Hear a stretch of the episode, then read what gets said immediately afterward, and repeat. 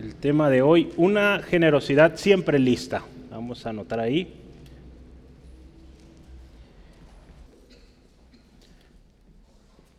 El pasaje base será ahí en segunda de Corintios, capítulo 9, los primeros cinco versículos, del 1 al 5. Y vamos a, a leerlo juntos. Dice ahí la palabra del Señor. Cuanto a la administración para los santos, es por demás que yo os escriba, pues conozco vuestra buena voluntad, de la cual yo me glorié o me glorío entre los macedonios o de Macedonia, que acá ya está preparada desde el año pasado, y vuestro celo ha estimulado a la mayoría. Pero he enviado a los hermanos para que nuestro gloriarnos de vosotros no sea vano en esta parte, para que como lo he dicho, estéis preparados. No sea que si vinieren conmigo algunos macedonios y os hallaren desprevenidos, nos avergoncemos nosotros, por no decir vosotros, de esta nuestra confianza. Por tanto, tuve por necesario exhortar a los hermanos que fuesen primero a vosotros y preparasen primero vuestra generosidad antes prometida, para que esté lista como de generosidad y no como de exigencia nuestra. Vamos orando que el Señor nos hable a través de estos textos. Eh, hay algo especial y pues que Dios nos lo enseñe hoy, que su Espíritu Santo nos guíe. Padre, te damos gracias por esta oportunidad. Una bendición tener este tiempo, tener este lugar de reunión, tener, Señor, esa comunión como hermanos en Cristo, reunidos en tu nombre Gracias Dios por todo ello. Y hoy Dios que disponemos nuestros corazones, nuestros pensamientos, eh, nuestra decisión hoy de estar aquí, Dios pedimos, guíanos. Espíritu Santo, guíanos a toda verdad. Queremos aprender más sobre la generosidad. Señor, gracias. Atamos todo espíritu contrario que quiera distorsionar, que quiera distraer nuestra atención, si hay alguna aflicción, preocupación, hoy lo llevamos a ti, Señor, sabiendo que tú estás en control y que todo, Señor, está, Señor, con tu mano protegido, eh, ordenado, Señor. Te damos alabanza en el nombre de Cristo. Amén. Gloria a Dios. Eh, pues ya llevamos Hoy estaremos llegando a la cuarta parte de seis de estudios que estamos o eh, empezamos sobre la generosidad. Eh, llamamos esta miniserie Aprendamos sobre la generosidad o Aprendiendo sobre la generosidad. Ya hablábamos, iniciábamos en el capítulo 8 con un, un buen ejemplo de generosidad. Hablamos de los hermanos en Macedonia. Hablamos también de motivación para dar con generosidad, se acuerda quién es o qué es nuestra mayor y mejor motivación para dar con generosidad. ¿Se acuerdan? Jesús, así es muy bien, Braulio. Jesús es nuestro mayor ejemplo de generosidad. Dice la palabra, Él se dio, Él se hizo pobre. Lo veíamos ahí, 2 de Corintios 8, si mal no recuerdo es 8, a ver, ayúdenme a encontrarlo. Y Jesús se hizo pobre para que nosotros, el 9, eh, para que nosotros fuéramos enriquecidos, ¿verdad? Entonces, ese debe ser nuestro mayor motivante o, o, estímulo, lo que hizo Cristo. ¿Sí? Entonces, por eso Él es nuestro modelo. La semana pasada hablábamos de cómo también administrar la generosidad eh, de otros, ¿verdad? Como cuando recibimos esa encomienda, esa labor de administrar, en este caso Tito y sus compañeros les tocó eh, recoger las ofrendas, pues como también debemos tener una actitud, un testimonio, ¿verdad? hablamos de la actitud o del carácter de un administrador, hablamos también de cómo administrar, ¿verdad? honradamente, eh, limpiamente, Hablamos también de cómo recibir a los administradores, ¿verdad? Eh, eh, es interesante, ¿verdad? Cómo la Biblia en esto también nos da instrucción, lo veíamos la semana pasada, y algo que me llamaba la, atención es que cómo vas a recibir a un administrador o alguien que maneja o cuida las o la generosidad de otros, pues como alguien de tu familia, ¿verdad? Eh, recordemos, es o son gente de nosotros, ¿verdad? Son miembros de la iglesia, escogidos, designados por la misma iglesia para hacer esa labor. Entonces, no hay por qué hacerles sentir mal, ¿verdad? hacerles desprecio. ¿verdad? Entonces, hoy vamos a hablar de, esto, generosidad o una generosidad siempre lista. Hemos, eh, desde el principio, ¿verdad? Yo eh, quisiera leer un texto y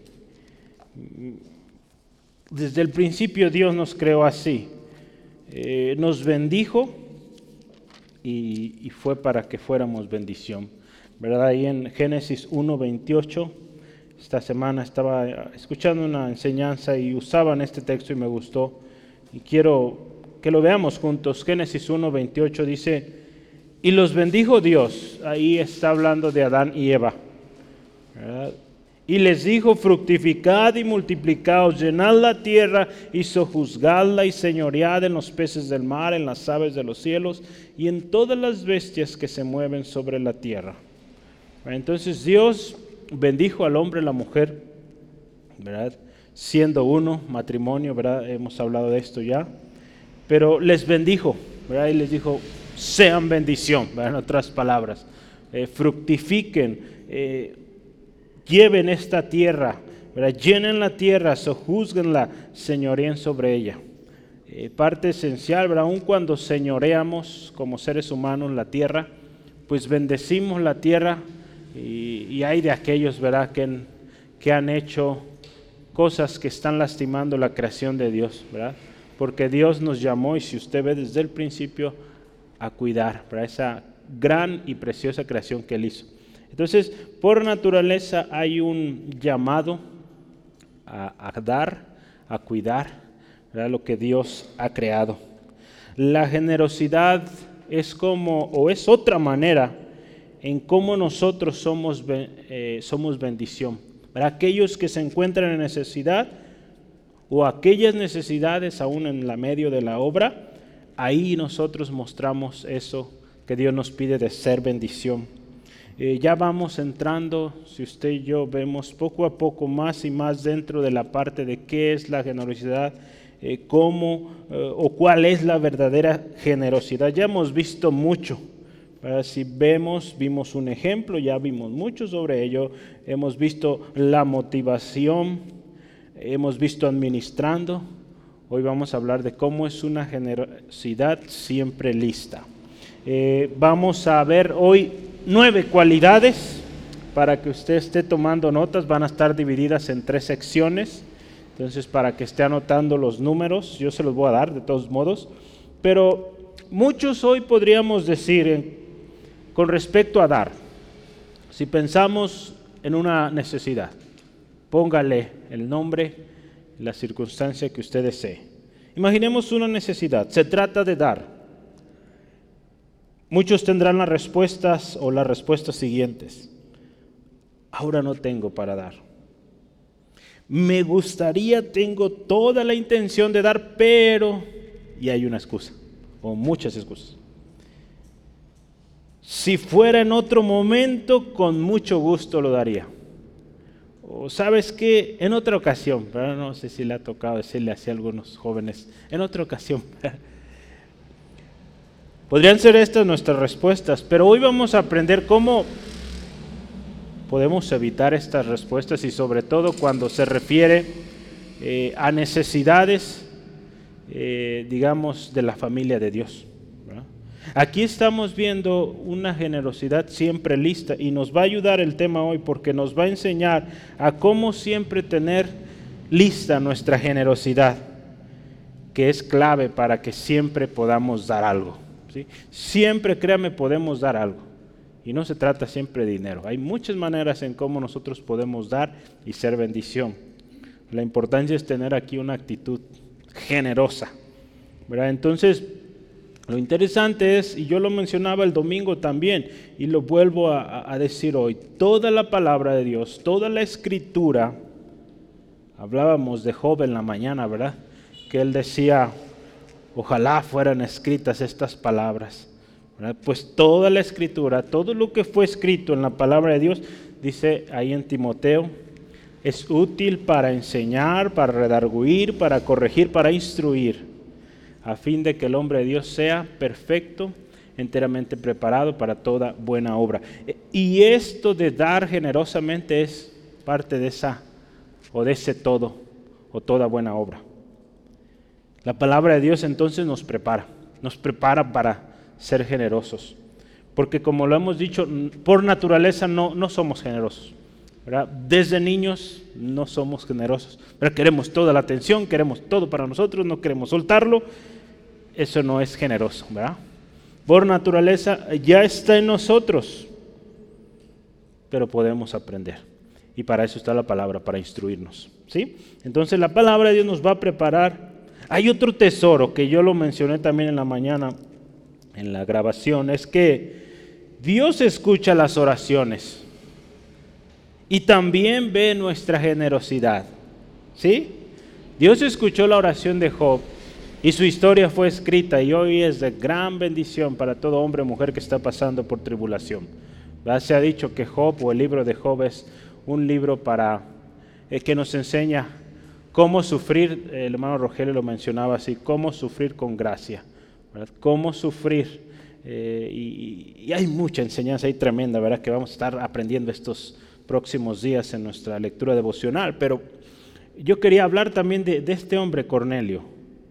Dios dice aquí, vio su, o escuchó sus oraciones y vio su generosidad. Eh, yo lo tomaba en la lectura hoy, ¿verdad? ¿Cuántos ya lo leyeron? Hechos 10. A ver, vamos a verlo. Si no lo ha leído, pues adelante un poquito hoy. Hechos 10. Vamos a leer solo los primeros eh, cuatro versículos, pero yo quiero que vea usted, ¿verdad? Porque como nos enseña también esta vida, una vida generosa y que Dios la vio. Hechos 10, 1 al 4 dice, había en Cesarea un hombre llamado Cornelio, centurión de la compañía llamada la italiana, piadoso y temeroso de Dios, con toda su casa y que así, escuche esto, muchas limosnas al pueblo, aquí es la generosidad, y oraba a Dios siempre. Esto vio claramente, este vio claramente una visión, como a la hora novena del día, que un ángel de Dios entraba donde él estaba y le decía, Cornelio. Él mirándole fijamente y atemorizado dijo, ¿qué es, Señor? Y le dijo, escucha esto, tus oraciones y tus limosnas han subido para memoria delante de Dios. Vea qué hermoso esto. Aquí, aquí yo lo que quiero resaltar es esto. Las oraciones eh, poniendo, usando los términos hoy, las muestras de generosidad de este hombre habían sido puestas delante de Dios y Dios se había agradado. Si hablamos de dar generosamente, hermanos, Dios se agrada de eso. Dios se agrada de que seamos generosos. Entonces Cornelio es un ejemplo precioso, puntual, en dar generosamente. Y usted va a ver mañana y pasado, probablemente sí, estaremos leyendo más de la historia de este hombre y cómo la salvación llegó a su familia. Fuera de Jerusalén, la salvación vino a los gentiles. Ahí, digamos, inició oficialmente, ¿no? Qué hermoso, ¿no? Entonces, vamos adelante. Vamos a hablar de una generosidad siempre lista. Y como le decía, vamos a ver nueve, nueve, eh, digamos, características de esta generosidad. Entonces yo le voy a decir, la generosidad lista es una generosidad de esta manera y vamos a hablar varios términos y las voy a agrupar en tres grandes, eh, vaya la redundancia, grupos y el primer grupo es el siguiente, generosidad preparada y celo que estimula. Número uno, generosidad preparada y celo que estimula.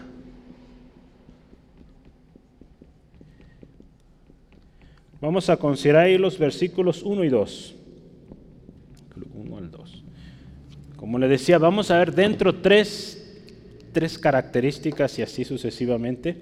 Pero la primera que yo quisiera que veamos, se encuentra ahí en el versículo 1 tal cual. Eh, si usted y yo vamos otra vez a nuestro texto, Pablo habla, en cuanto a la administración para los santos, es por demás que ellos escriba. ¿Qué podemos obtener de esto? Pablo, si usted se fija, dice, es por demás que os escriba. Cuando alguien nos dice eso, es por demás que te diga. ¿Qué significa? Puede tener dos significados, ¿verdad?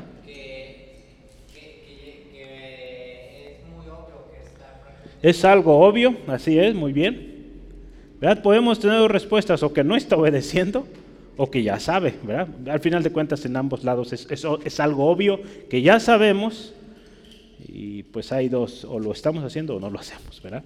Pero en este caso, yo quisiera que ahí pongamos el primero, es una generosidad con previo conocimiento. Entonces así yo lo voy a poner. Voy a poner puntitos que significa generosidad pero lo voy a poner ahí con previo conocimiento.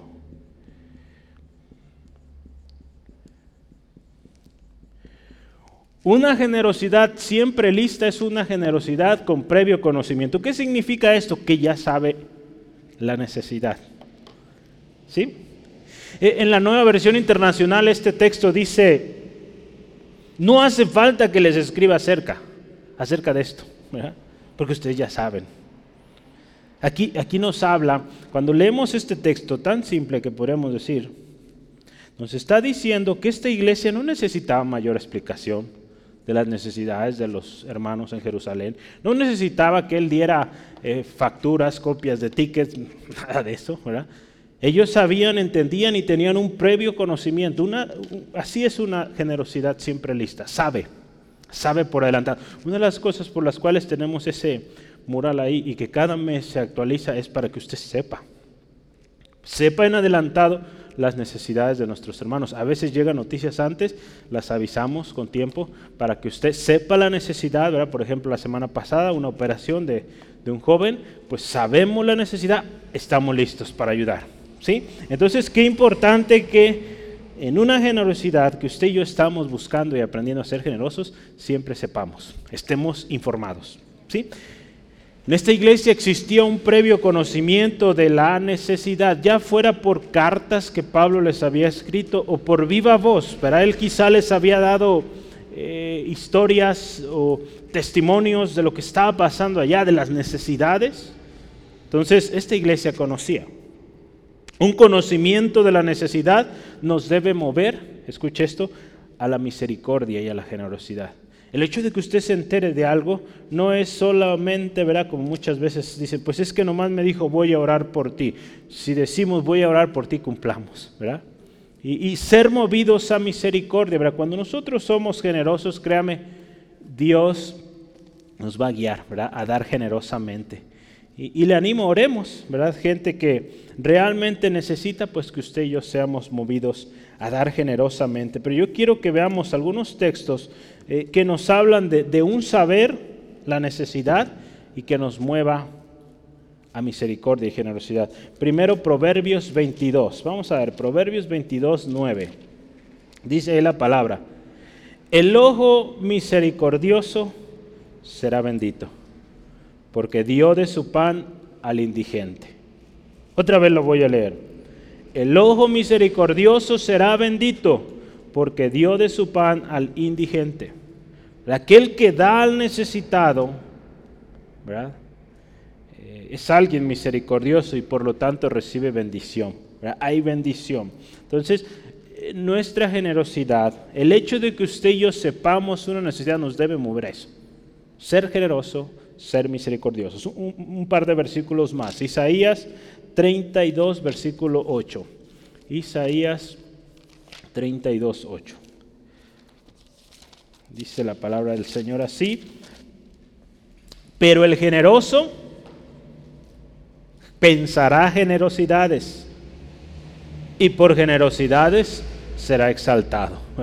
Entonces, el generoso busca oportunidades, se informa de oportunidades para bendecir. ¿Sí, amén? Entonces, esa es una generosidad siempre lista que, no se espera que le digan qué pasa, está lista. se está informando. A ver, ¿cuál es la necesidad en esta iglesia? ¿Qué, está pasando allá en eh, Italia? ¿Qué está pasando allá en Francia? En Etiopía, en los diferentes países, ¿verdad? Donde tenemos reportes. Afganistán, China, no sé, ¿verdad? Tenemos muchos lugares donde podemos conocer las necesidades. Y hoy en día es muy sencillo poder contribuir, apoyar a ministerios. Si usted y yo sabemos, eh, bueno, si usted no sabía, pero por ejemplo a nuestro hermano en Nepal, eh, la manera en cómo empezamos a apoyarle fue, un, creo, tengo entendido, en alguna conferencia el hermano Rogelio obtuvo el dato de estos hermanos, después este hermano, eh, bueno, el dato de este hermano fue pasado al hermano Esteban, ahora el hermano Rogelio se lo compartió, y pues la tecnología fue avanzando, antes correos electrónicos se enviaban, y cuando llegó el momento en que el hermano Esteban me pasa a mí el contacto del hermano Rubén, eh, él me recibe, eh, yo le envío una carta, hermano, somos Centro de Fe en Guadalajara, México, y pues queremos apoyarlo. me mandó su página web y pronto voy a la página web y encuentro que para hacer transferencias es muy sencillo. Tres clics y ya se fue. Entonces, de hecho ya eh, tan sencillo como desde mi celular yo ya puedo programar cada cuánto y cuánto envío. Ya, ¿sale? Entonces, hoy en día es muy sencillo, pero tenemos que buscar, y eso nos, habla de un previo conocimiento, saber la necesidad. ¿Qué más? Isaías 58, 10. Hay otro más ahí. Isaías 58, 10. Dice la palabra de Dios así. Y si dieras tu pan al hambriento y saciares el alma afligida en las tinieblas, fíjese, nacerá tu luz y tu oscuridad será como el mediodía. Hay, hay algo especial, ¿verdad? Cuando nosotros buscamos, vemos al necesitado y damos. Hay bendición, hay luz en nosotros. Eh, hay una palabra que se usa ahí para determinar esto ¿Qué es la benevolencia? La benevolencia es parte de esta generosidad con conocimiento. La benevolencia nos habla de que tiene buena voluntad, que tiene simpatía hacia personas o hacia obras. Ya lo decía hace un momento, nuestra generosidad será mostrada eh, hacia personas, en particular tengan alguna necesidad, o hacia obras eh, dígase una obra, pues digamos algún proyecto en la iglesia local, algún proyecto en la iglesia regional, digamos, o la iglesia las misiones. Entonces eso podríamos decir, eh, simpatizar con esas obras y apoyar esas obras. Entonces, ¿cómo ve? ¿Sí quedó claro? ¿Sí? Esa es una generosidad siempre lista, que tiene un previo conocimiento. Segunda, vamos a ver, número dos, Segunda característica de esta generosidad. Es una generosidad preparada con buena voluntad. Preparada con buena voluntad.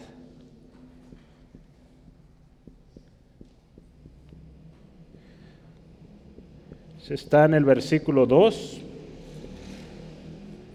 Eh, buena voluntad la Biblia de las Américas dice buena disposición, eh, Biblia cristiana estándar, un anhelo, un deseo. Esa es una generosidad siempre lista, que se prepara y que hay buena voluntad. Debe ir acompañada de buena voluntad.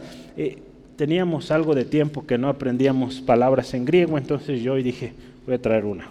¿Sale? Entonces vamos a ver qué palabra se usa ahí para hablar de buena voluntad.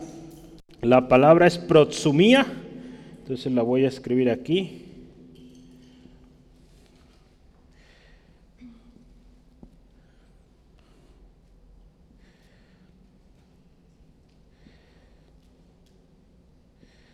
Un segundo. Empezó la música.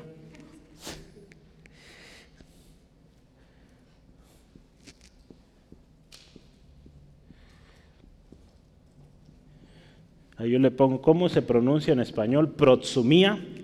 ¿Qué significa protsumía? Predisposición, solicitud, voluntad.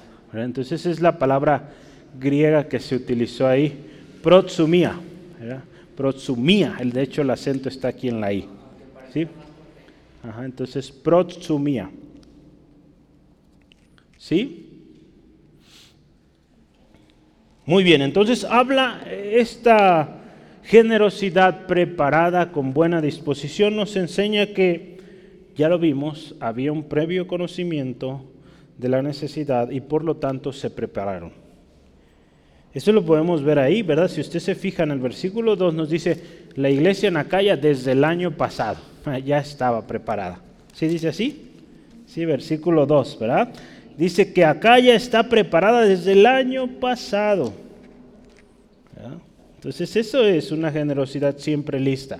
Se prepara con antelación. Cuando hay una predisposición, yo quiero decir algo, cuando usted eh, predispone, usted se ha enterado, claro está, y dice, me voy a preparar porque yo quiero ser parte de ese, de ese proyecto, yo quiero bendecir esa, eh, esa obra. Cuando usted y yo hacemos esto, Dios provee. Dios va a proveer.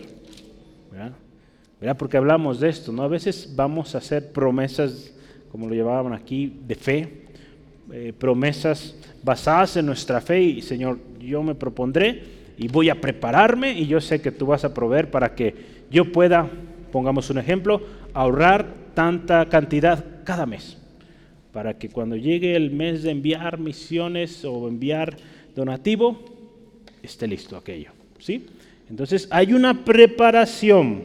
Ahí en 1 Corintios 9, versículos 7 al 8 nos habla que Dios provee, Dios bendice.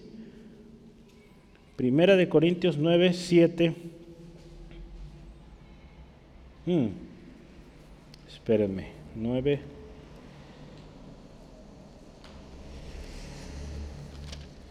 Primera o segunda?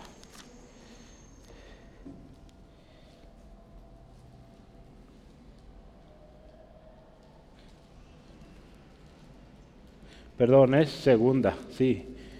algo me sonaba raro, dije, pues ¿cómo es? E, eso lo vamos a ver la próxima semana, pero ya estamos adelantando un poco. Eh, Dios provee. Cuando hay una predisposición, la provisión de Dios va a estar presente. Sí, entonces vamos leyendo esos textos, 7 al 10 de 2 Corintios 9. Dice la palabra así palabra de Dios. Cada uno dé como propuso en su corazón. Ahí nos habla de una preparación, no con tristeza ni por necesidad, porque Dios ama al dador alegre. Y escuche esto, y poderoso es Dios para hacer que abunde en nosotros toda gracia, a fin de que, teniendo siempre en todas las cosas todo lo suficiente, dice, abundáis o abundéis para toda buena obra. Como está escrito, repartió Dios a los pobres, su justicia permanece para siempre. Y versículo 10, y el que da semilla al que siembra y pan al que come, proveerá y multiplicará vuestra sementera y aumentará los frutos de vuestra justicia. Cuando tenemos una predisposición de dar, Dios se encarga de que siga habiendo semilla para comer nosotros y para seguir sembrando. Entonces podemos eh, considerar dos maneras de preparar, porque estamos hablando de preparación con buena voluntad. ¿Cómo preparamos? Pues uno, conociendo lo que veíamos antes, un previo conocimiento, ¿verdad? Y pues también de manera espontánea ante la necesidad. Ambas maneras, cuando usted y yo damos, van a recibir recompensa de Dios. Ya sea que usted prepara o que en el momento que se expone la necesidad usted dice, aquí está, ambas Dios las bendice, pero qué importante que las conozcamos y, que no dejemos de ser generosos, porque definitivamente habrá ocasiones, y las hay, ¿verdad? que estaremos en temporada de prueba, ¿verdad? crisis podríamos decir, pero sabemos y tenemos la confianza en Dios que Él suplirá. Y qué importante que usted y yo, eh, sabiendo estos altibajos que existen en la vida, pues podamos preparar.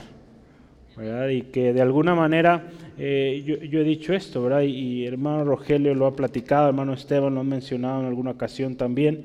Eh, nuestros hermanos en las misiones no es que dependan de nosotros, ellos han y deben aprender a depender de Dios. pero de alguna manera ellos hacen proyectos eh, o planean, muchas veces basado en una cantidad que suele llegar, ¿verdad? Entonces, que no sea por una negligencia o un descuido de nosotros, que esa cantidad que nosotros nos habíamos propuesto deje de llegar y nuestros hermanos, Dios de todos modos va a suplir. Y Dios tampoco nos va a castigar por no haber mandado, tampoco. Pero, pero qué importante que en esos pequeños detalles aprendamos a hacer eh, o a cumplir nuestras promesas. Porque pues si hacemos una promesa, acuérdense, no se la hacemos al misionero, la hacemos delante del Señor. ¿sí? Entonces fíjese, debe haber una preparación, buena voluntad. Y número que sigue, número tres, vamos en la tercera, una, una generosidad siempre lista, es una generosidad con celo que estimula. Vamos a anotar ahí. Generosidad con celo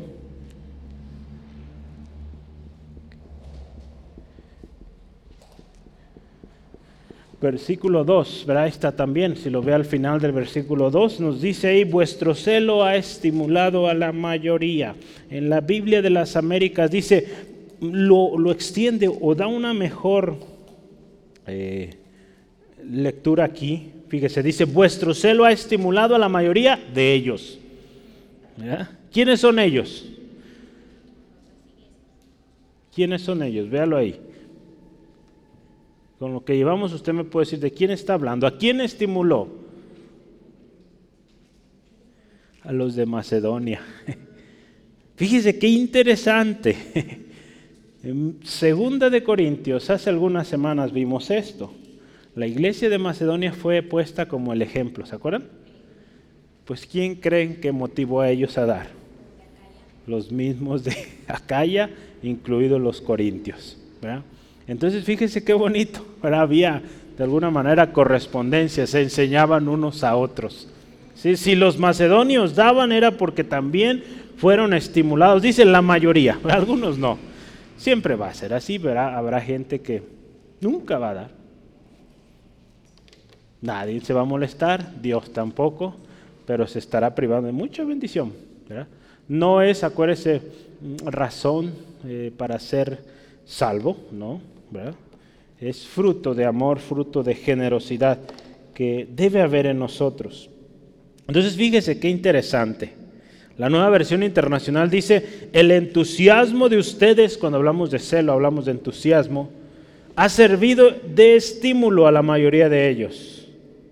En Hebreos 10:24 nos dice que considerémonos unos a otros, dice, para estimularnos al amor y a las buenas obras.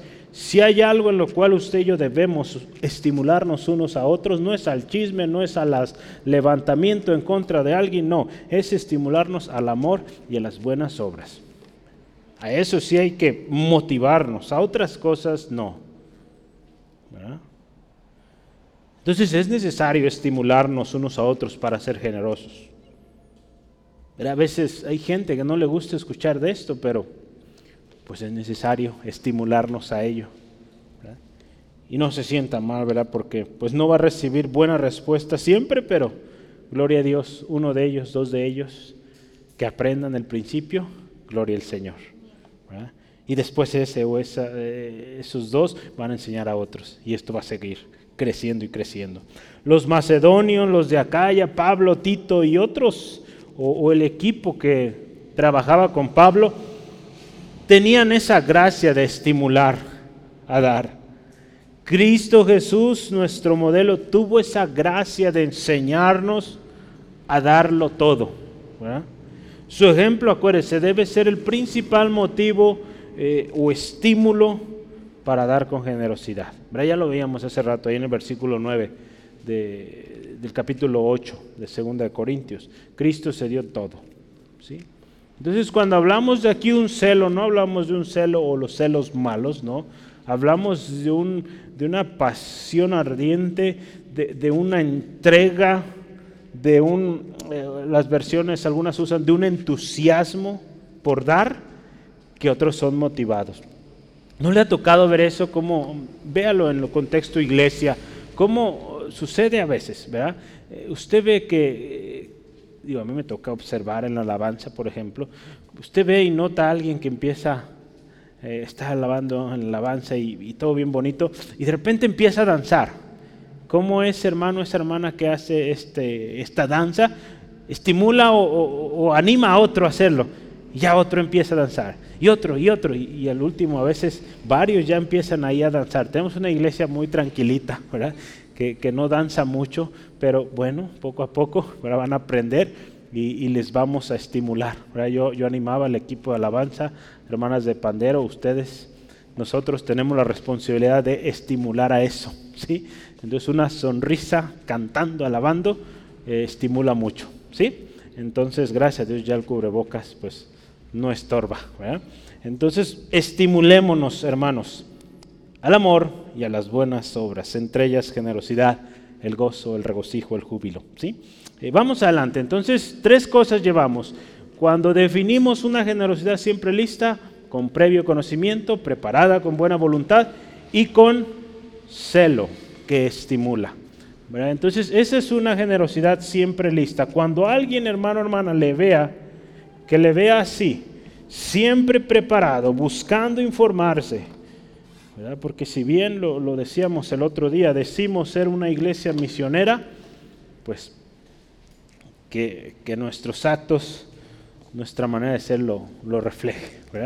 Que digan, sí, efectivamente lo que dicen es cierto. Entonces vamos al siguiente tema, número dos, generosidad que no defrauda la confianza. Es el siguiente grupo.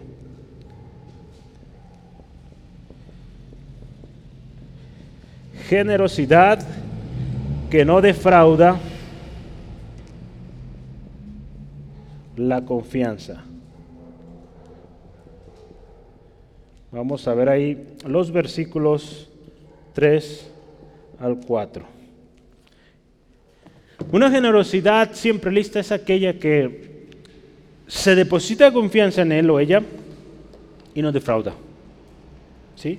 Entonces vamos a ver cada una de estas, eh, digamos, o continuando con las nueve características o atributos de una generosidad siempre lista. ¿En qué número iríamos? Número cuatro. Generosidad que es motivo de gloria.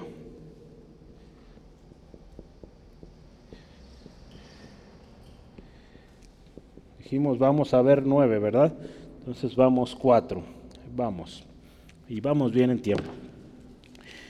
Y usted se fija ahí en el versículo 3. Dice, pero he enviado a los hermanos para que vuestro gloriarnos de vosotros, dice, no sea en vano en esta parte.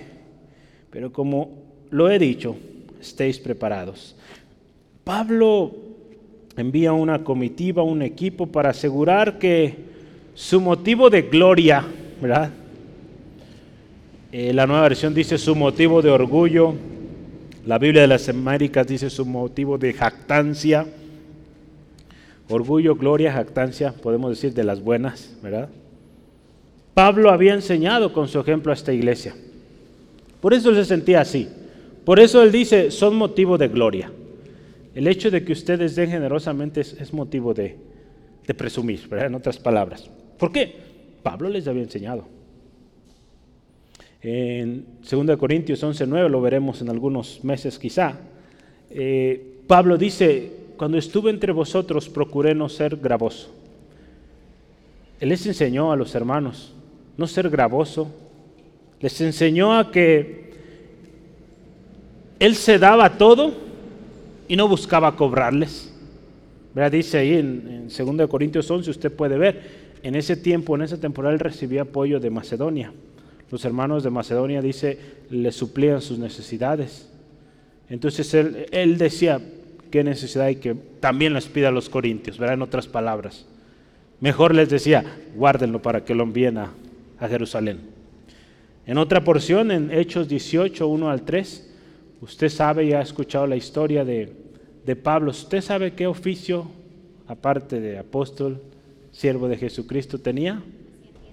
Hacían tiendas, ¿verdad? Tiendas de campaña. Entonces ahí en Hechos 18, 1 al 3 nos habla de cuando él llega a Corinto, se encuentra con un matrimonio, Priscila, Aquila, del mismo oficio, trabajó.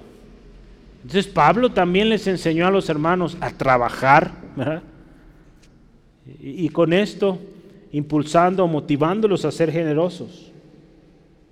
Entonces él podía sentirse orgulloso de estos hermanos. Era como un padre de un hijo.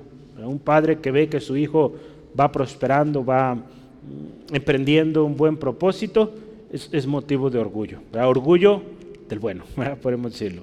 Entonces es, es, interesante también otra cosa, porque estamos hablando que una generosidad, generosidad siempre lista es aquella que, que es motivo de orgullo o motivo de, de gloria. Pablo usa ahí esta frase y quiero que la vea. Dice ahí, nuestro gloriarnos. ¿Verdad si dice así o no?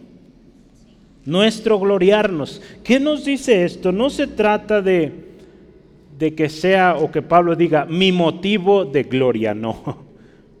Es nuestro. ¿Qué nos dice esto?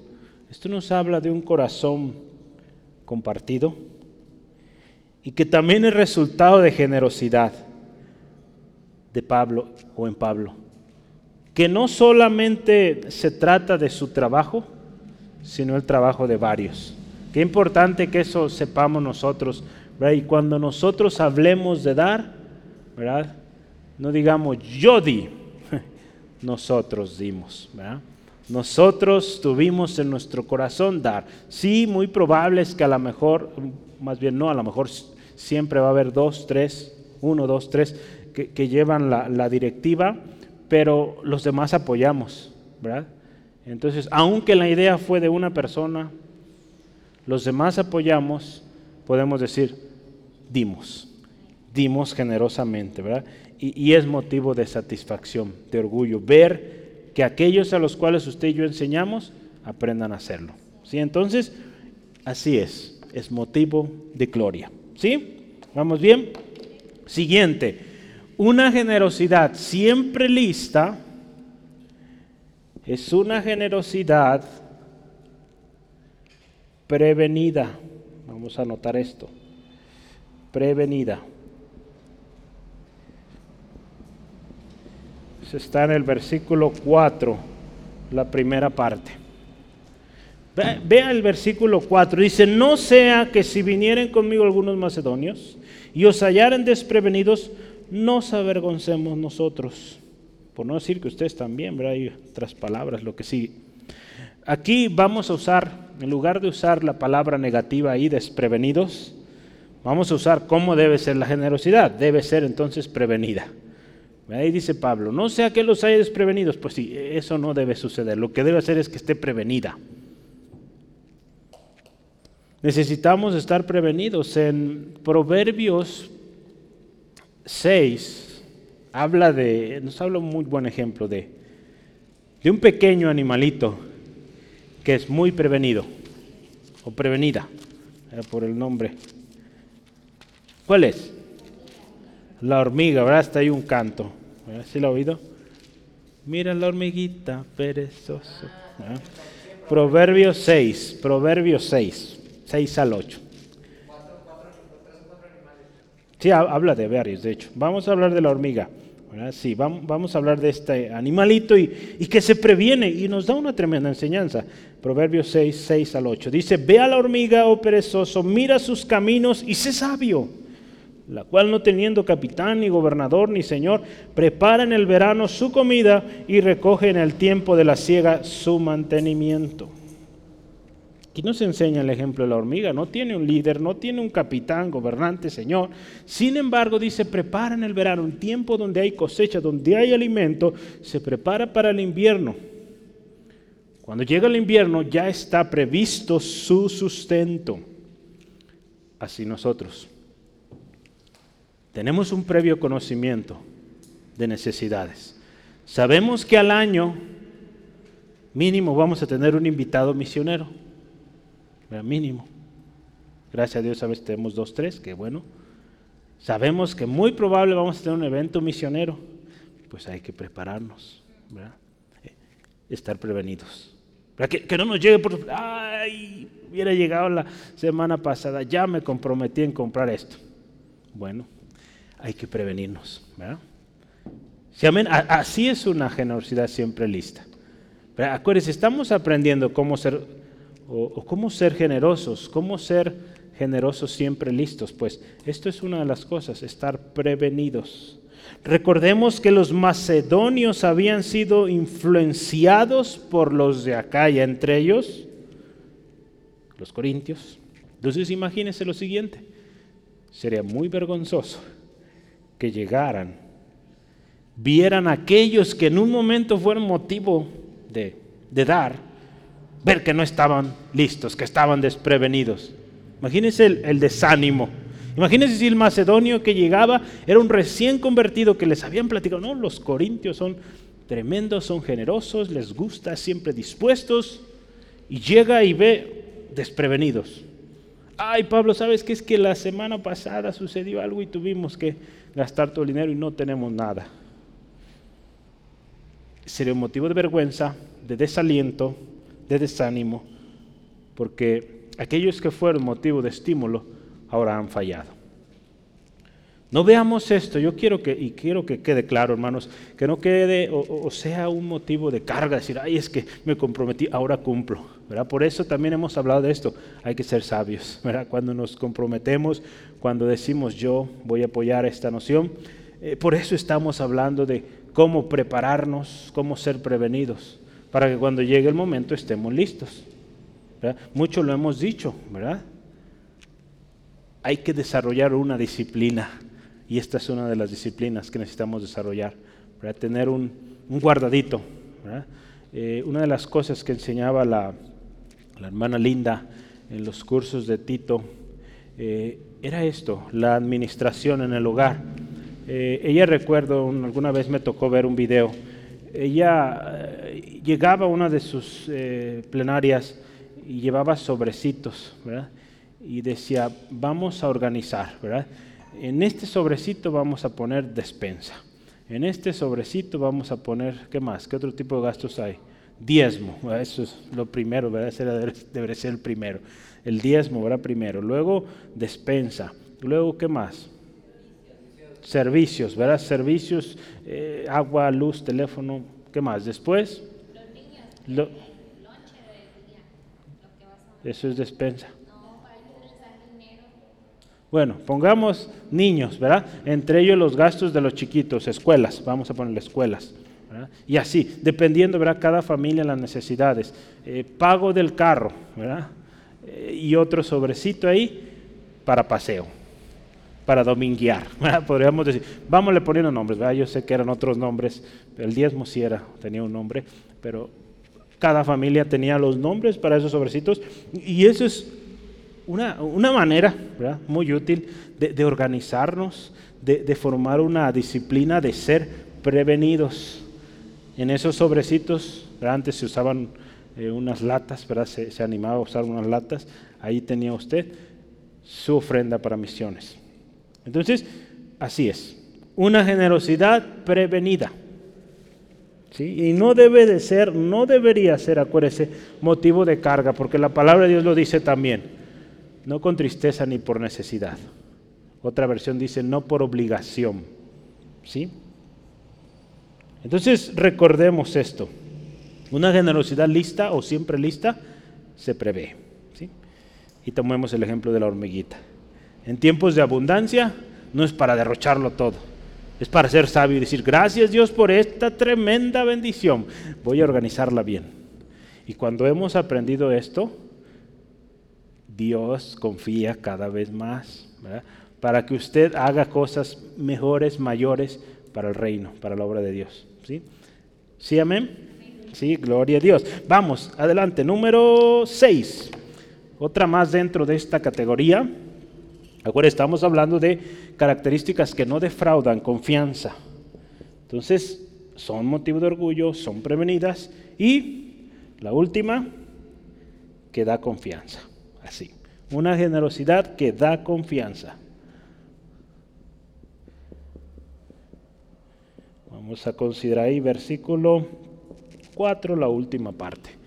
si usted se fija, nuestro texto habla de esta parte. No quisiéramos avergonzarnos ni que ustedes se avergüencen de esta, dice, nuestra confianza. Pablo expresa que sería una vergüenza llegar y, y encontrar que los corintios no estaban listos. No solo Pablo, ¿verdad? Se avergonzaría su equipo y los mismos corintios. Nuestra generosidad, hermano, hermana, ya lo decía hace un momento, debe ser un motivo de confianza, no de vergüenza. ¿Sí, amén? Sencillo. Ya hemos visto de qué se trata la generosidad. No se trata de una cantidad, se trata de un corazón dispuesto, un corazón que ama, un corazón preparado, un corazón con buena voluntad, un corazón que depende de Dios para dar. ¿sí? Porque de lo que recibimos del Señor, de eso damos. Recordemos 2 Corintios 8, 24. ¿Cómo vamos a recibir a los que administran? Mostremos nosotros entonces y seamos motivos de confianza y no de vergüenza para la labor de estos hermanos. Que, que cuando lleguen estos hermanos, Centro de Fe Angulo, yo sé que es una iglesia que le gusta dar y busca oportunidades para dar. Ok, tengo confianza en que voy a tener una buena recepción. Esta persona sabe y depende de Dios. Entonces no espera que mínimo se vaya a juntar tanto. No, no, no. Así no es esto. Espera que haya una buena generosidad de centro de fe angulo. Así. ¿sí? Y Dios que provee, que multiplica, pues va a obrar ahí. ¿Sale? Y de acuerdo a la necesidad de este ministerio, de esta obra que se esté haciendo, Dios proveerá. ¿sí? Entonces, qué, importante que sepamos, hermano, hermana, y seamos motivo de confianza. Eh, si hablamos de nuestros hermanos que actualmente están en el campo misionero y que estamos apoyando, que ellos puedan decir, yo sé que cada cierto tiempo de Angulo o de la iglesia en Guadalajara, México, llega algo. Entonces, es por eso que nosotros nos hemos predispuesto ya como iglesia, cada cierto tiempo hay un envío y estamos buscando ser puntuales, pero a veces se dificulta ¿verdad? por los temas tecnológicos, pero gloria al Señor, hemos buscado la manera. Y, ore por eso, ¿verdad? que Dios provea los medios para que podamos seguir siendo generosos. ¿Sí, amén? Y último, yo quiero terminar esta última eh, o gran grupo, y, y esto se llama así. Tercer grupo de una generosidad siempre lista es es una generosidad prometida y lista.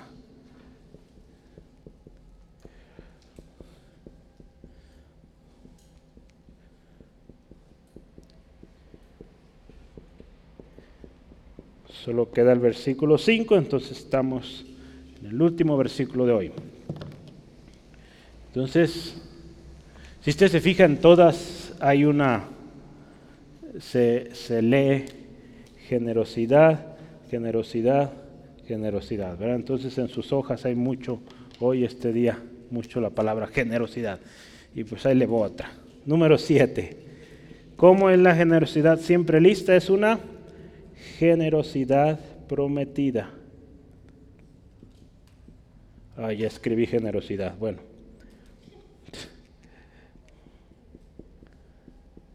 ¿Sí? es prometida, eh, hace honor al título. Pablo, eh, yo voy a utilizar ahora, cambio, a veces me gusta usar esta versión, la versión, el mensaje en inglés. Eh, lo, organizó de manera especial y para las tres que nos faltan lo explica muy bien. Entonces la primera parte es esto, dice en esta versión, recluté a estos hermanos, como un equipo de avanzada para que ustedes y su ofrenda prometida estén listos antes de que yo llegue ahí. Entonces dice, envía a estos hermanos en avanzada para que recojan esa promesa, esa promesa de fe. Pablo de antemano conocía que estos hermanos tenían una ofrenda generosa que dar. La nueva versión o la versión Biblia de las Américas dice así, una ofrenda generosa. Esta había sido prometida, simplemente él se asegura y usted ve, ¿cómo dice el versículo 5? Dice, eh, siento necesario o tuve por necesario exhortar. Acuérdense, ya hablábamos de exhortar, ¿verdad? No necesariamente es un regaño, no, no, no. Es un, estímulo, un motivar a. Entonces, Pablo ve la necesidad de animar a los hermanos al cumplimiento de la promesa. Las promesas, acuérdense, de generosidad se hacen a Dios, no al hombre. Antes que a nuestros hermanos se hacen a Dios. ¿Sí, amén? ¿Sí?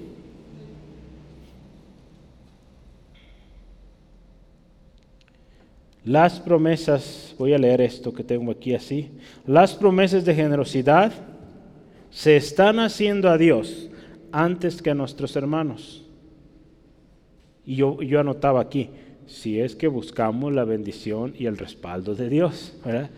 Si usted y yo queremos que nuestra promesa de fe sea de bendición respaldada por Dios, pues hay que asegurarnos que esa promesa la hacemos delante de Dios y no al hombre. Porque si, si la hacemos al hombre, créame, vamos a fallar. Si la hacemos a Dios, Dios que es fiel, proveerá Dios que da semilla al que siembra va a traer la semilla para seguir sembrando. ¿sí? Entonces, por eso es súper importante que consideremos a Dios en nuestras promesas. Y la palabra de Dios es clara.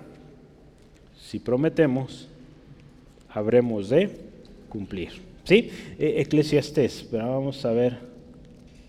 Estos días he estado también meditando un poco sobre este libro y es algo muy interesante Eclesiastés, empecé a leer eh, los jueves, leo mm, poesía o, lo que se refiere a todo Job, Salmos, Eclesiastés, Proverbios, incluido sabiduría, ¿verdad? También ahí está. Entonces, eh, hoy tocaba leer Eclesiastés y es bien interesante cómo Salomón concluye, o vemos un Salomón ahí concluyendo sus días y dando resumen de lo que aprendió en su vida. Y una de las cosas de las cuales él habla es de las promesas. Eclesiastés 5, 4 al 6. Dice ahí, cuando a Dios haces promesa, no tardes en cumplirla, porque Él no se complace en los insensatos. Cumple lo que prometes. Mejor es que no prometas y no que prometas y no cumplas. No dejes que tu boca te haga pecar, ni digas delante del ángel que fue ignorancia. ¿Por qué harás que Dios se enoje a causa de tu voz y que destruya la obra de tus manos? Ya lo hemos dicho, hermanos, el hecho de que prometa, el hecho de que demos o no, no es motivo de, eh, de que seamos o no salvos. Pero si hay una promesa y esa promesa es hecha delante de Dios, sí hay consecuencias, ¿verdad? Cuando no cumplimos. Dios es grande en misericordia, claro está. Pero si Dios está probando nuestro corazón para confiarnos algo mayor, es muy probable que perdamos esa oportunidad de eso más grande que Dios tenga. Quizá tendremos que esperar un tiempo porque no aprendimos, no pasamos la prueba, pues, pues tendremos que eh, cumplir. Entonces, si prometemos, hay que cumplir. Una promesa de generosidad requiere, ya lo vimos, para prometer necesitas saber. Por eso hablábamos de un previo conocimiento, ¿verdad? Para prometer también necesitas una buena voluntad, ya hablamos de esto. Para prometer necesitas también prepararte. Si yo prometo, voy a ayudar, voy a, o me propongo esto, pues hay que prepararnos, ¿verdad? Sobre todo cuando hay una promesa por delante y sobre todo porque es delante de Dios. Esto va a resultar en un motivo, consolidando lo que hemos visto, orgullo, confianza en otros. ¿Sí? Entonces, así es. Una generosidad siempre lista es aquella que hace promesas, hace promesas y se prepara, está lista para el momento que llegue. ¿Sí? Vamos, número 8, casi terminamos. Número 8. La generosidad siempre lista es una generosidad lista. Ahí está. Estamos hablando de esto, hace honor al nombre. Y dice así, Pablo ahí en Reina Valera 1960 dice para que esté lista como de generosidad, ¿verdad?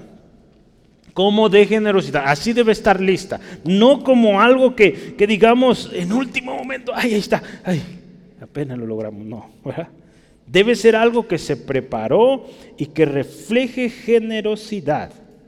¿verdad? Ahí la Biblia de las Américas dice como una ofrenda generosa. Voy a leerle esta versión, el mensaje en inglés, para que vea eh, cómo dice esta parte. Dice ahí, quiero que tengan todo el tiempo que necesiten para hacer esta ofrenda a su manera. ¿sí? Eh, me, gustó cómo, lo, pone esta versión. Pablo les dice, quiero que estén listos, tengan todo listo a su paso, pero que esté listo. ¿Sale? Entonces, eh, no importa cómo lo hagan, pero que esté tal día. Sí, hace un par de días yo en mi trabajo eh, fui requerido para hacer un resumen del trabajo que hemos hecho en los últimos dos, tres meses y, el jefe que me lo pidió me dijo, ven, necesito que me hagas un resumen del equipo, somos cinco en este equipo, eh, cinco mexicanos y hay cuatro en Estados Unidos. Entonces inicialmente él me pide, hazme el resumen de lo que hicieron en Guadalajara. Muy bien, empiezo a trabajarlo, pero digo, ¿sabes qué? Tengo mucho trabajo estos días, necesito dos días para terminarlo. Y él me dijo, toma tu tiempo, ¿verdad? Entonces me dijo, no te preocupes, toma tu tiempo. Entonces, en otras palabras, Pablo también les dice a los hermanos, tomen su tiempo, ustedes prometieron para tal fecha tenerlo, adelante. No hay urgencia, no tiene que pasar ya cuando reciban la carta, pero ustedes saben que en unos meses voy, que esté listo. Tomen su tiempo, su paso, su manera. Ustedes saben, si siguieron mi consejo que les di en la otra carta donde decía que cada semana recogieran, muy bien. Si decidieron cada familia juntar un, cantarito donde están guardando el dinero y después traerlo, adelante, pero háganlo. ¿sí? Esa es una generosidad lista. ¿sí? que está preparada. Nuestra generosidad, escuche esto, no debe ser presurada o apresurada. Tenemos tiempo para prepararla, para que cuando llegue el momento esté lista y haya clara evidencia de generosidad. La generosidad de nuestra ofrenda refleja si estaba o no preparada. ¿Eh? ¿Sí o no? Ya muchas veces nos damos cuenta, ay, pues, pues ya salió esto y ahí va. ¿Eh? también eso se nota, ¿verdad? Cuando es algo, ¿verdad? Porque sobre todo en ese, acuérdense, hablamos de dos tipos de, necesidades que podríamos tener, ¿no? Va a haber necesidades que se expongan en el momento y se requiere una espontaneidad. Esa pues tendrá que ser así, ¿no? Esa no la podemos preparar. Pero va a haber otras que sí podemos preparar. Y aquí está hablando de la preparada, ¿no? La, la que estamos preparando para que esté lista en su momento. La generosidad debe estar preparada. En Hechos 11, 27 al 30 se relata una historia de, la iglesia de Antioquía, la iglesia que apoyó mucho a Pablo en sus viajes misioneros. Si usted sabe, siempre pasaba por ahí y por Jerusalén. Pero es algo bien interesante. en un momento dice la palabra que fueron informados por profecía de que venía una gran hambruna. Venía una gran hambruna en Judea. Y dice ahí la palabra, tuvieron buena voluntad. ¿Cómo dice ahí? Dice, determinaron enviar socorro. ¿Verdad? Esto nos habla de buena voluntad. Prepararon su ofrenda. ¿Qué dice ahí? Si usted lee el texto, dice, cada uno conforme a lo que tenía. Y dice, tuvieron una ofrenda lista para enviar. Dice, en efecto lo hicieron. En el momento adecuado de enviar la ofrenda, dice, tomaron a Bernabé, a Saulo y vayan, lleven esta ofrenda. En este caso la profecía fue dada con antelación, por lo tanto, prepararon la ofrenda. primero, hubo una buena voluntad, prepararon la ofrenda, cuando estaba lista, la enviaron. de tal manera que bendijeron la obra ya. y la palabra claramente lo dice se, dio la profecía y sí sucedió, ¿verdad? en tiempo de un llamado Claudio. Ahí puede ver el nombre en este texto. Entonces, así es una generosidad siempre lista. ¿Cómo es? Lista. Está lista para cuando se necesita. Último, número 9.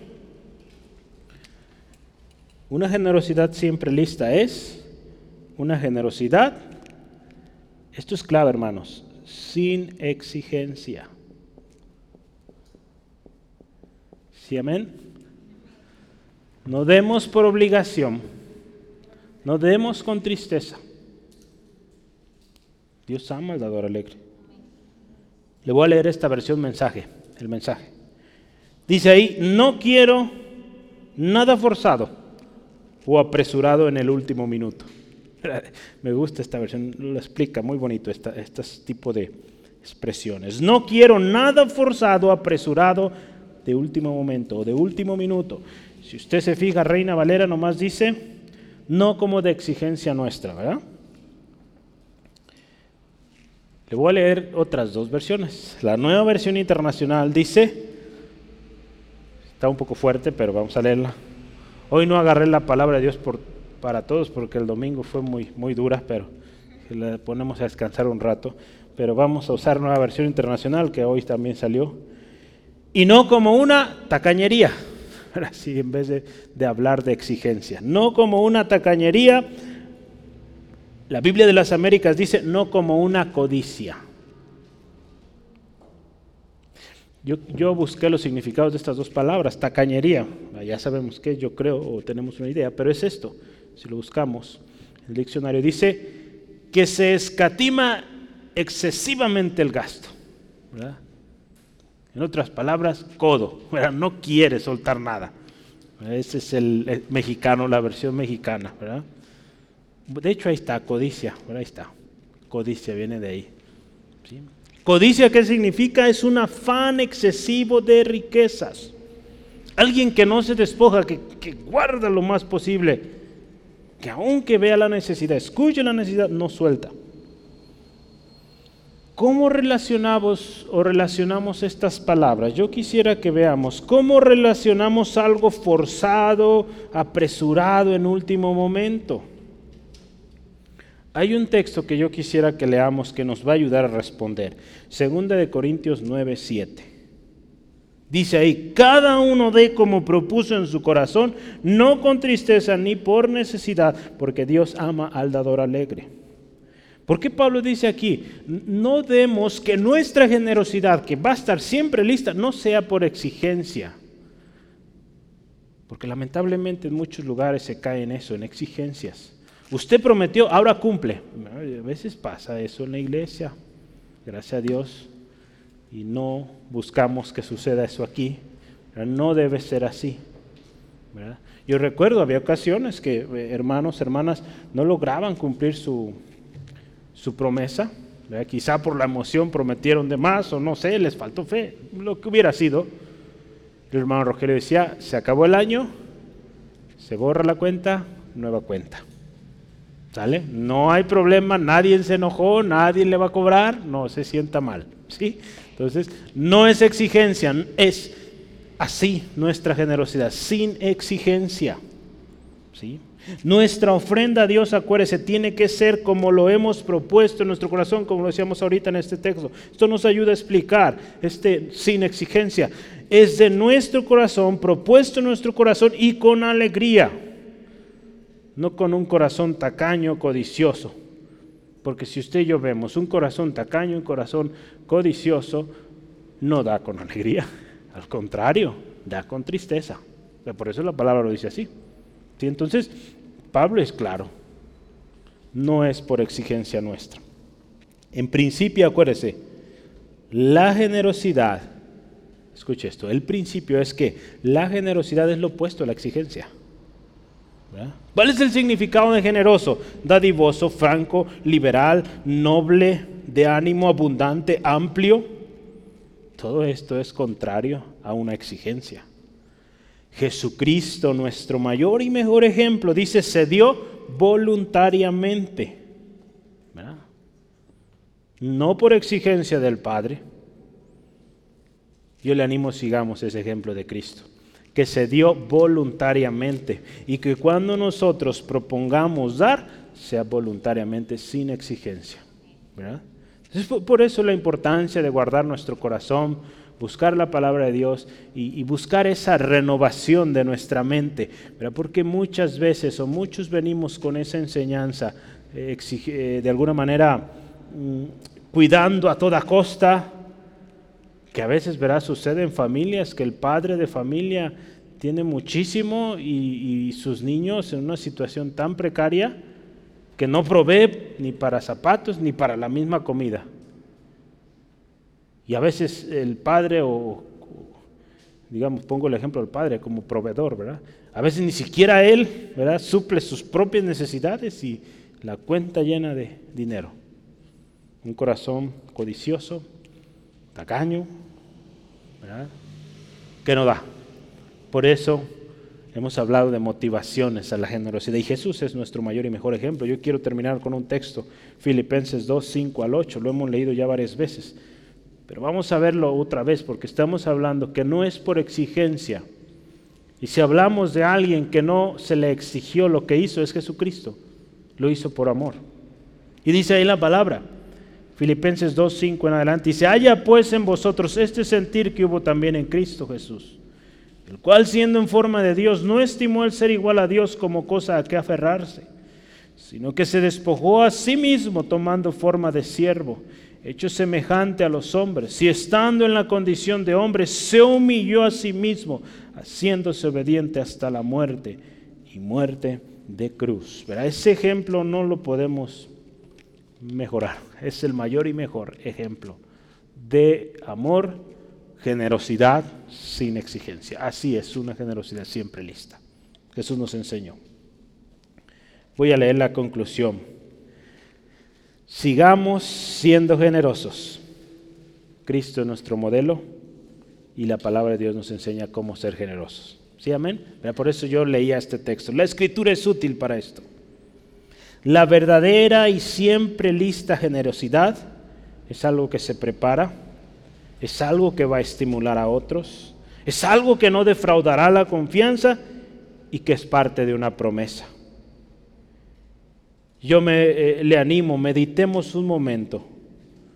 ¿Cómo estamos dando? Hasta hoy usted medite su vida como cristiano, cristiana, ¿cómo estamos dando? ¿De último momento o preparados? Recordemos 2 Corintios 9:7. Cada uno dé como propuso en su corazón, no con tristeza ni por necesidad, porque Dios ama al dador alegre. Esto nos habla de prepararnos, una predisposición. La nueva versión internacional dice, no de mala gana o por obligación, ¿verdad? Así me, gusta también acá como lo dice, no de mala gana o por obligación, porque Dios ama al generoso que da con alegría. ¿sí? Seamos generosos, siempre listos. Jesús nos enseñó esto, fíjese. Cuando hablamos de ser generoso nos habla de despojarnos. Y Jesús nos dio una tremenda enseñanza ahí en Mateo 6. Mateo 6, 19 al 21 dice, no os hagáis tesoro en la tierra donde la polilla y el orín corrompen y donde los ladrones minan y hurtan, sino haceos tesoros en el cielo donde ni la polilla ni el orín corrompen y donde ladrones no minan ni hurtan, porque donde está vuestro tesoro, allí también vuestro corazón. Cuando usted y yo damos generosamente, estamos haciendo tesoros en el cielo. No damos porque un día ese hermano me va a dar a mí. No, damos porque amamos a Dios y porque sabemos que Dios que lo ve va a premiar un día. Y ese es hacer tesoros allá, en el cielo. Yo le animo, sigamos el ejemplo de Dios, el ejemplo de Jesucristo. Demos generosamente y con alegría. ¿Qué le parece si cerramos nuestros ojos y oramos agradeciendo al Señor por esto que hoy, hoy nos concede seguir aprendiendo sobre la generosidad? Dios te damos gracias por la oportunidad, lo decíamos al principio, de, de un tiempo, de un lugar, de un grupo de hermanos y hermanas dispuestos a aprender. Gracias por ello, Señor. Gracias Dios por estas enseñanzas, ejemplos y motivaciones para ser generosos, Dios. Gracias Dios. En esta hora, Dios, queremos reconocer y poner delante de ti. Tú ya lo sabes, pero hoy meditamos un momento ¿cómo hemos dado? ¿Hemos preparado? Tan simple como aquello que disponemos para eh, traer cada semana. ¿Es algo que preparamos o es algo que, de momento llega esa hora, ese momento y, lo hacemos pues lo que salga? Señor, si ha habido algo así, ayúdanos a formar una disciplina en esto. Sabemos que tú no exiges, nosotros no tenemos por qué exigir, si tú no lo exiges, nosotros menos. Señor, ayúdanos que a lo que demos lo demos con alegría, con sencillez de corazón. Señor, si hemos dado de último momento, hoy Dios hacemos un compromiso de preparar nuestra ofrenda, nuestra ofrenda generosa. Señor, ayúdanos y quita de nosotros toda codicia o toda actitud, Señor, que no quiera despojarse de lo de este mundo, Señor. Que nuestro corazón sea generoso, Dios. No para ganar el reconocimiento, la alabanza de las personas, sino, Señor, porque te amamos. Y como lo dice tu palabra, de lo recibido de tu mano, de eso damos. Señor, damos gracias también porque tú suplirás todo lo que nos falte conforme a tus riquezas en gloria en Cristo Jesús. Señor, hoy veíamos, la semana que viene lo, lo escudriñaremos, tú das semilla al que siembra. Tú multiplicas la semilla de aquel que da con alegría, de aquel que es generoso, de aquel que no lo es, Dios Tú lo sabes, la razón por la cual no es. Quizás se lastimó en el pasado, hubo un defraude en la confianza. Señor, ayúdame, ayúdanos. Ayuda a mi hermano, mi hermana que por razones ajenas a Él dejó de ser generoso.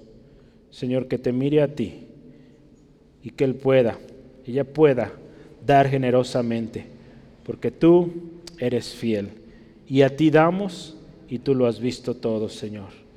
Te ruego, Dios, si hoy alguien, Dios, que necesita una vez más venir a tus pies, hoy es el día, Señor Jesús. Señor, reconocemos, eres nuestro mayor mejor ejemplo de generosidad. Te diste, te diste por nosotros. Diste tu vida por aquel que estaba perdido, Señor, aquel que te ofendería, aquellos que fallaríamos día con día, nos amaste Hoy Dios reconocemos ello y te alabamos Jesucristo y decimos gracias Cristo por ese regalo precioso. Te damos alabanza en el nombre de Jesús. Amén. Gloria a Dios.